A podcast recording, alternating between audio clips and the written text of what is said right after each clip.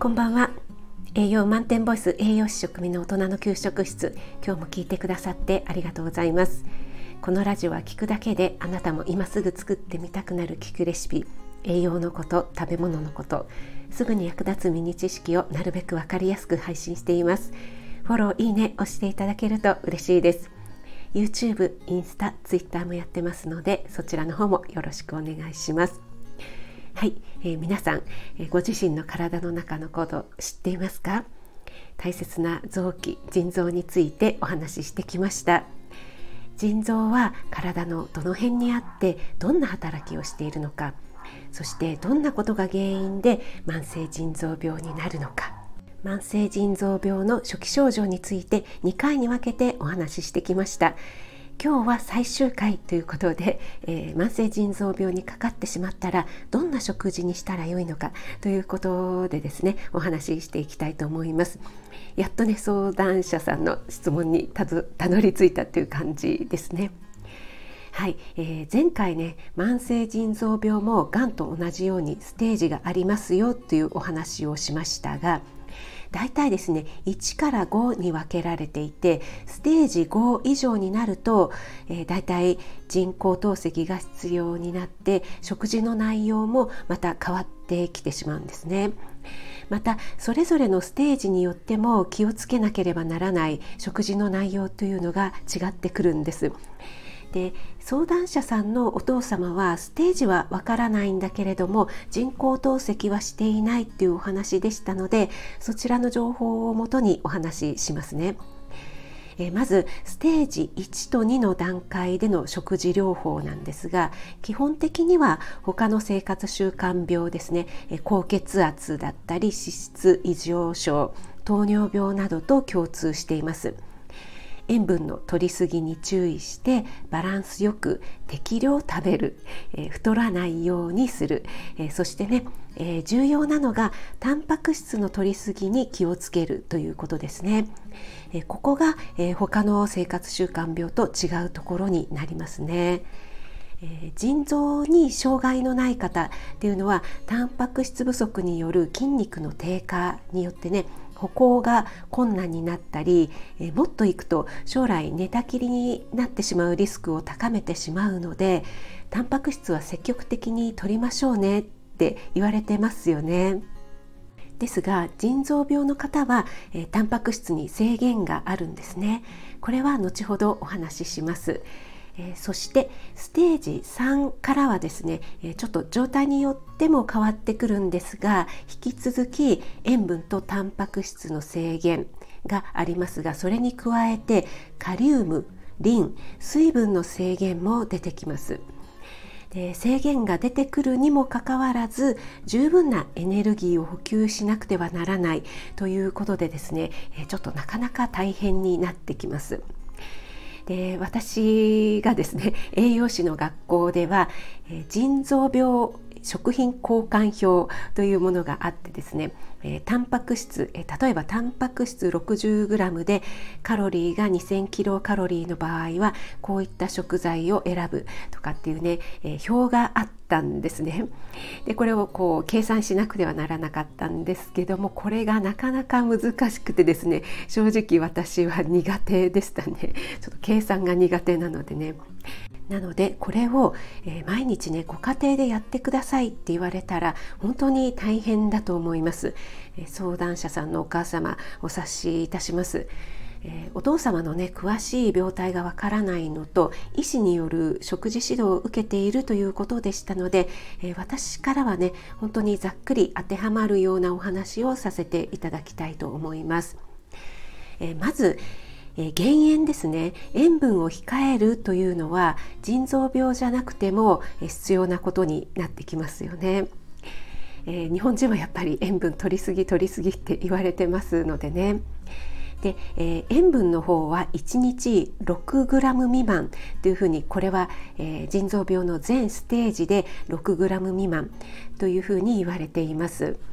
えー、この 6g ってねちょっと、えー、グラムにされてもよくわからないよって思うかと思うんですがかなり少ないと、えー、思っていただいて良いかと思います。小さじ1杯が 5g なのでまあ、約小さじ1杯ぐらいですよね。はい、それをね1日の食事でね小さじ1杯をこう慣らしていくとなると、うん、かなり少ないなっていうのがねなんとなくお分かりいただけるんではないでしょうか。はい、特にね腎臓の働きとして塩分と水分の排出量をコントロールしているというお話をしましたがその機能が落ちてしまっているので当然塩分をね多く取ってしまうとますます腎臓に負担をかけてしまいますしむくみの元にもなってしまうんですよね。でよくね乳幼児には塩分の濃いものをあげないようにって言いますよね離乳食とかはあまり味付けをせずに素材そのものの味でいいんですよなんて聞いたことあるかと思うんですがこれもねまだ体が小さくて発達の途中にある、えー、乳幼児なので、えー、腎臓もねまた発達の途中にあるので負担をかけてしまうということからなんですね。はい、そしてタンパク質カリウムの制限についてなんですがなぜタンパク質を制限するのか。タンパク質は体を作る元になる大事な栄養素ですよね。三大栄養素の中の一つですもんね。なんですがタンパク質を体の中で消化する過程で尿素というものが作られるんですね。でこの尿素は尿でしか排出できないため尿素をね排出しようとすればするほど腎臓に負担がかかってしまうというわけなんですね。でこれは食事で摂るタンパク質の話なんですけども先ほどねタンパク質の制限があるにもかかわらずエネルギーは十分に補給しなくてはならないんですよと申し上げたんですがここがねまた厄介なところであの糖尿病とかみたいにね、えー、エネルギーを落とせばいいでしょということではないんですよね。このエネルギーが足りないとですね私たちの体は体タンパク質といって自分の体からタンパク質をこう分解してですね足りない分のタンパク質を補おうとするんですね。体にね必要なものなのでねそういう仕組みになっているんですよね。えー、本当にね体の仕組みってよくできてますよね。なのでエネルギーが足りなくてもそこでまた尿素がね出てしまうのでまたそこでも腎臓に負担がかかってしまうっていうね、えー、そういうことになってしまうんですよね。はい、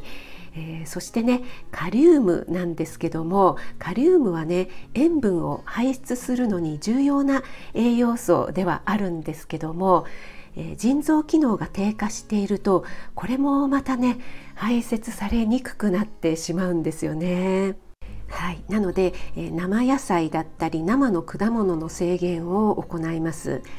え腎臓のね機能の低下が進むと余分なカリウムをうまく排泄できなくなってしまうので体に溜まりやすくなってしまって血液中にねカリウムが増えすぎると不整脈なんかを起こしてしまったりして命に関わることもあるんですね。あの高カリウム結晶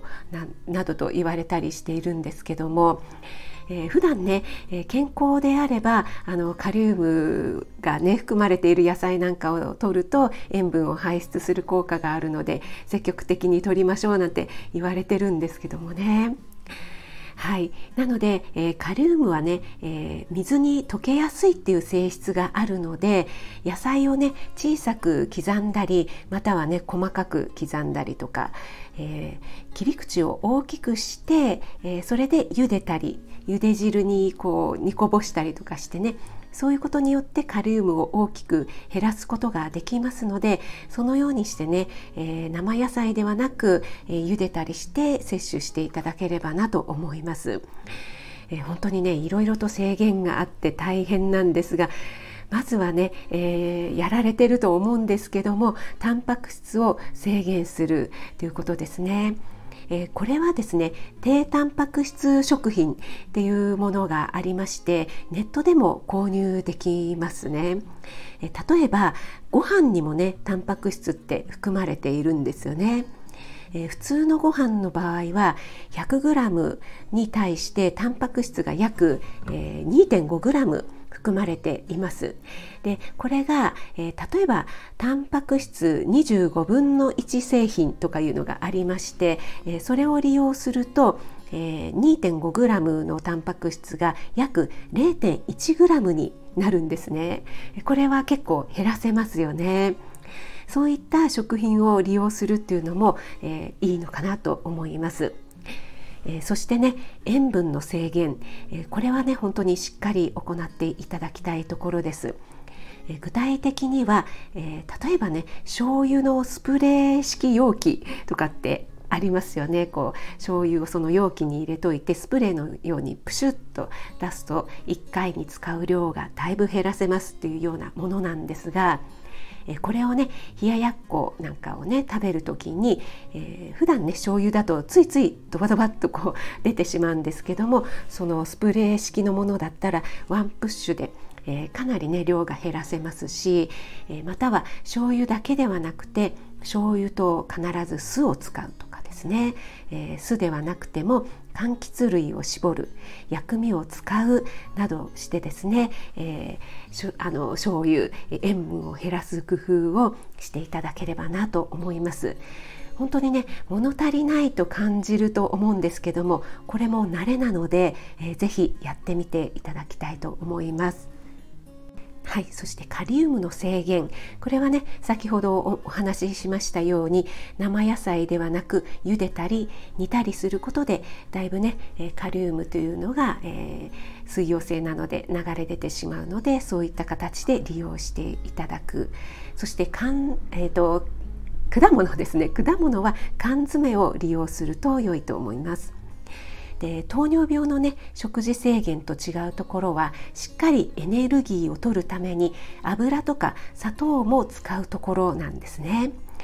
はいえー、なのでまず主食を決めていただいて、えー、これは先ほどお話しした低タンパク質食品などを使うとねそこでタンパク質量が稼げますので、えー、主菜の肉や魚にタンパク質を回すことができますよね。えそして出汁を効かせた汁物だったり酢の物などと組み合わせていただくといいのかなと思います。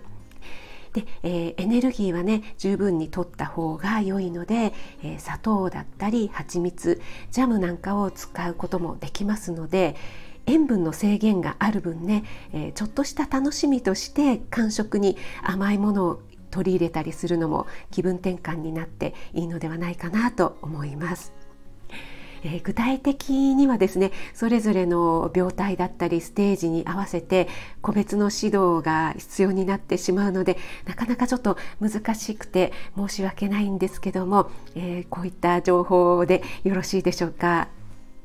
はい、そして最後になりましたが病院のですね YouTube 公式チャンネルというのがありましてこれはあの透,、えーと、透析の食事療法についてになるんですけども結構分かりやすかったのでリンクを貼っておきますねよろしければ参考にされてみてはいかがでしょうか。